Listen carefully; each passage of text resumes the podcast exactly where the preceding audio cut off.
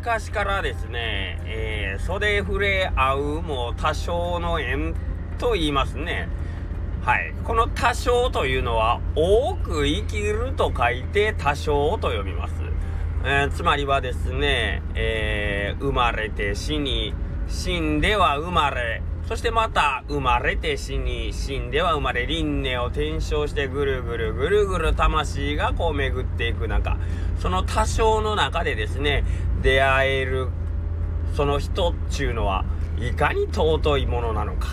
その縁っちゅうのはいかに素晴らしいもんなのかっていうことですね。で、出会うだけでのうて、その中でまだ袖が触れるほどに近い存在になりうるっていうのは、それはもう運命というでええんではないかと。まあ、それぐらいですね、人の出会いは大事にせなあきまへんで、と。そういうことを言うております。おい佐田吉。佐田吉はおらんかい。おいおい旦さん。佐田吉こちらにございます。こちらでございます。おう佐田吉。佐田吉よ。あんな。そこの向かいのうどん屋。昨日が体調崩してるらしい。まあな昔から言うやろ。袖触れ合うも多少の縁ちゅうて。せやからな佐田吉お前な。あそこのうどん屋多分病で寝込んだらさかいな。お前ちょっと精のつくもんなんか買うて差し入れでもしてこい。なあそれぐらいしてやっての縁ちゅうもんやろが。あかりました旦さん。じゃあ私うどん屋さんに。精のつくも届けてありますでは行ってきます。っていうことですね あのー、今日うちの近所の佐田吉さんがですねえー、っと僕が昨日ねお店を休んだということでですねあのー、精のつくものを持ってきましたということでえー、立派な 本当に立派な僕生まれたこの方見たことないようなあのー、お肉をですね届けてくれました。ありがとうございます。ありがとうございます。そしてその届けてくれた方は、ちゅうのはですね、えー、まあ、ドル箱？と言われる、あのー、うどん屋さん、ご近所のうどん屋さん、ドル箱店の大将だったんですけど、いやー、すごい。すごいね。先週のね、下克上で、えー、まあ、今年一番の男大将というのをね、えー、大島うどんの、えー、大島大将がね、ちょっとあの、勝手に我々が、あの賞をね、あげたんですけど、ちょっとこの、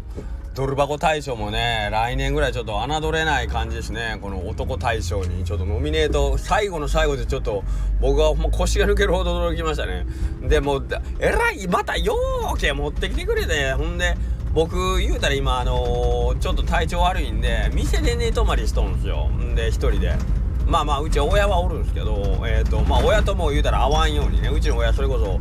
うちもし移ったらもうあの命に関わるぐらい自分のことになりかねんのでもう誰とも会わんように一人であの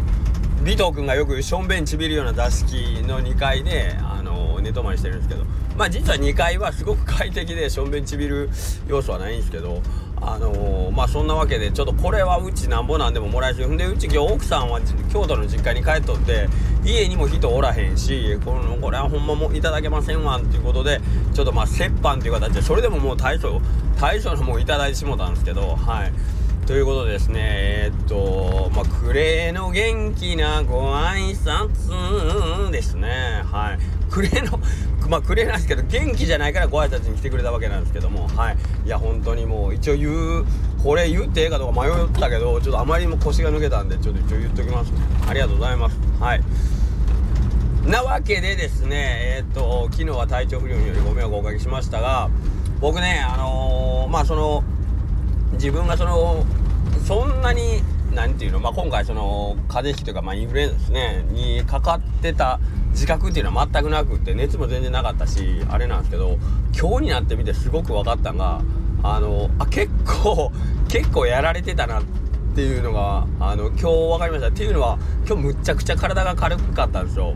でえっとまあさすがに喉はなんかこうあれなんですけどあのー、朝すっげえ声めちゃ出よったんですけどちょちょっと今日一日あのー、接客してたらまだ喉がかすってはきてるんですけどそれでも全然昨日までとは違くてあなんか自分では自覚なかったけどあ病んでたんやなという感じを今日はっきりとはいあの受けました。でななんていうかなずーっとその体の不調ではないけど体がちょ変ちょっと重かったり痛かったりだるかったりってもう年中通して結構あのー、感じてるからまあ別にあのここのここの何時45日急になんかこう体がだるくなったなっていう気は全然してなかったんですけどということはずっと不調やったんかとかねいろいろ思いましたけどねはい。うんまあまあそんなわけでですね今日非常にあのー、会長に、えー、久しぶりになんかこう営業しておりましたけども、まあ、こういう時工事魔王子って言うんですけどやっぱりちょっとね、あの、調子乗っていろいろやってたらまあいろいろあこんなこここでミスってるというかあここれうまいこと言ってないやみたいなポイントがねまあえあの別にお店のその業務ではないんですけどまあいろいろちょちょいちょいなんかそういうのが見え隠れしててああなんかこ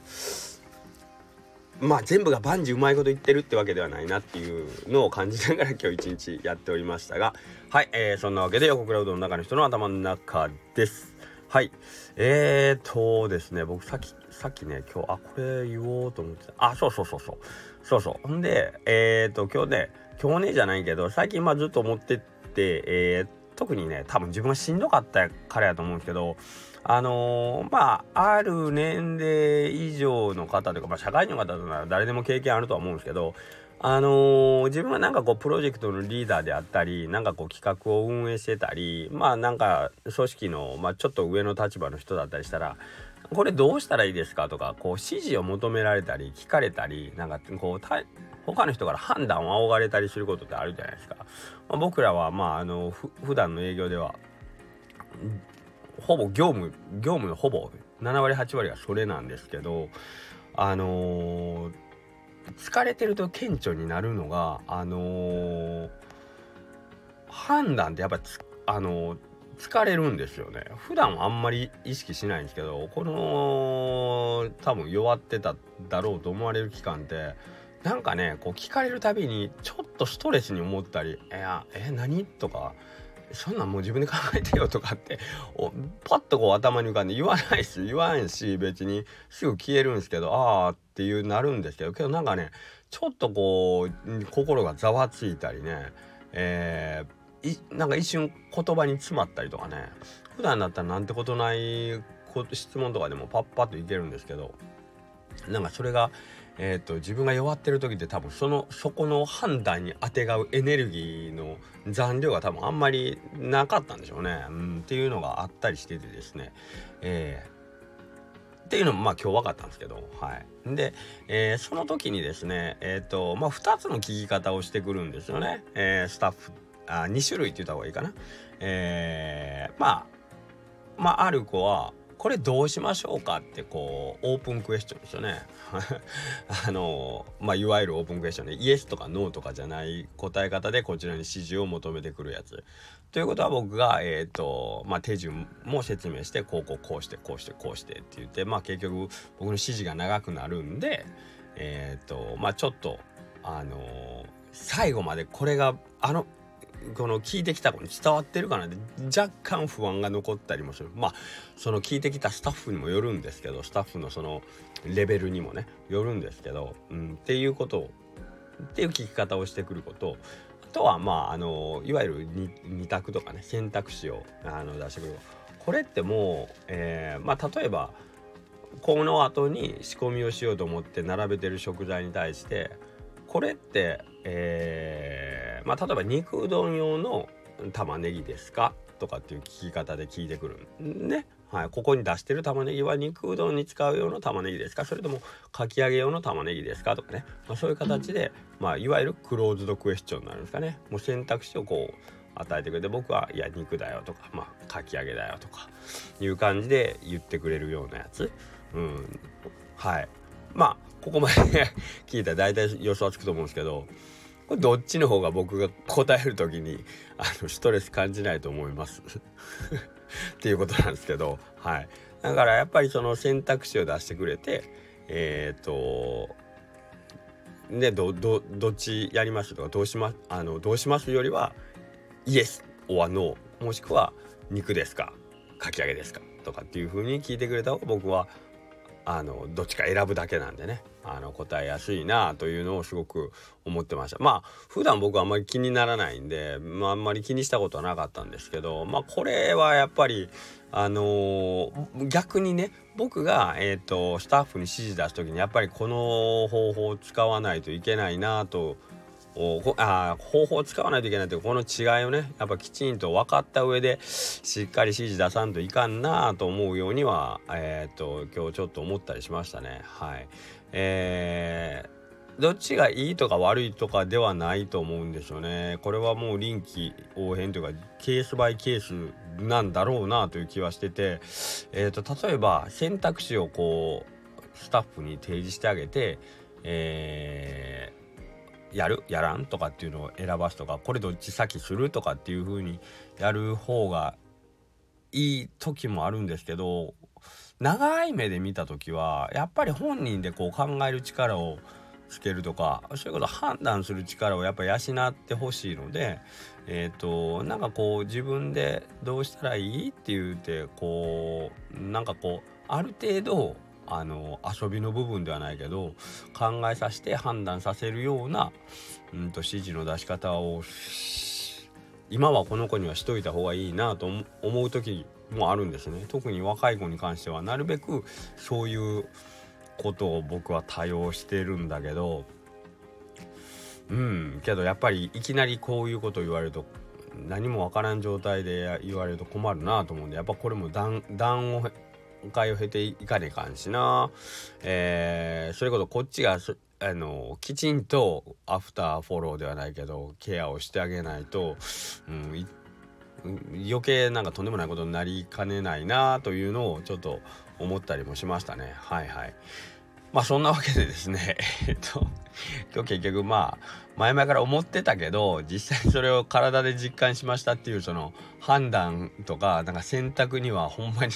体力を消費してるんだなっていうか体力とかエネルギーね。えっ、ー、と頭のエネルギーなのか本当に体のエネルギーなのか分かんないけど少なくとも何かこう自分の中から力は失われていってるんだなというのをすごく実感したんでそれを、えーと、極力エネルギーを使わずにえー、選択できる方法を提示する時としっかりエネルギー使ってそれでも、えーと、そのエネルギーを使うことで、えー、その質問に答えるためにそ自分その子が成長するように、えー、質問を投げ投げかける時とっていうこの使い分けはねやっぱりどっちが目的なのか作業させるのが目的なのかそれともその子が成長させるために、え、その質問に対してこう答える考えることが目的なのかということをしっかりこっちがね、えー、と理解してないとダメなんだなということをちらっと思いましたね、えー、まさか最初のね、えー、ドル箱ドル箱店の大将のからのこんな話になるとは僕も思ってませんでしたけど。はい。まあそんなわけでですねいよいよですね明日えーと、今年のお相場の販売が明日が最後になりますんでまああのー、年越しそばには若干早いんで予約っていうのはまああのまあまあいただいておりますけどもそこまでたくさんではないんですけども、えー、と一応まあ、えー、おそばの食べ納めっていうのは横倉うどんは明日が最後となってますのではいえー、数にそんなにたくさん余裕はないんですけどももしよろしければ、えー、お店の方に来ていただければなと思います。営業自体は30日までやっております29日30日はうどんだけの営業、えー、30日の玉売りの予約っていうのはもうありあのありがたいことにですね一応もう予約数に達してしまったのでちょっとこれ以上今ご予約っていうのはえ、っと賜ってませんので、えー、申し訳ないんですけども店内の飲食の方で、えー、お楽しみいただくようになりますので、えまたそれ以降はまた来年ね、えよろしくお願いできましたらと思います。はいそんなわけで、え今日も一日ありがとうございました。それでは本当に小金木梨さんありがとうございました。それでは失礼します。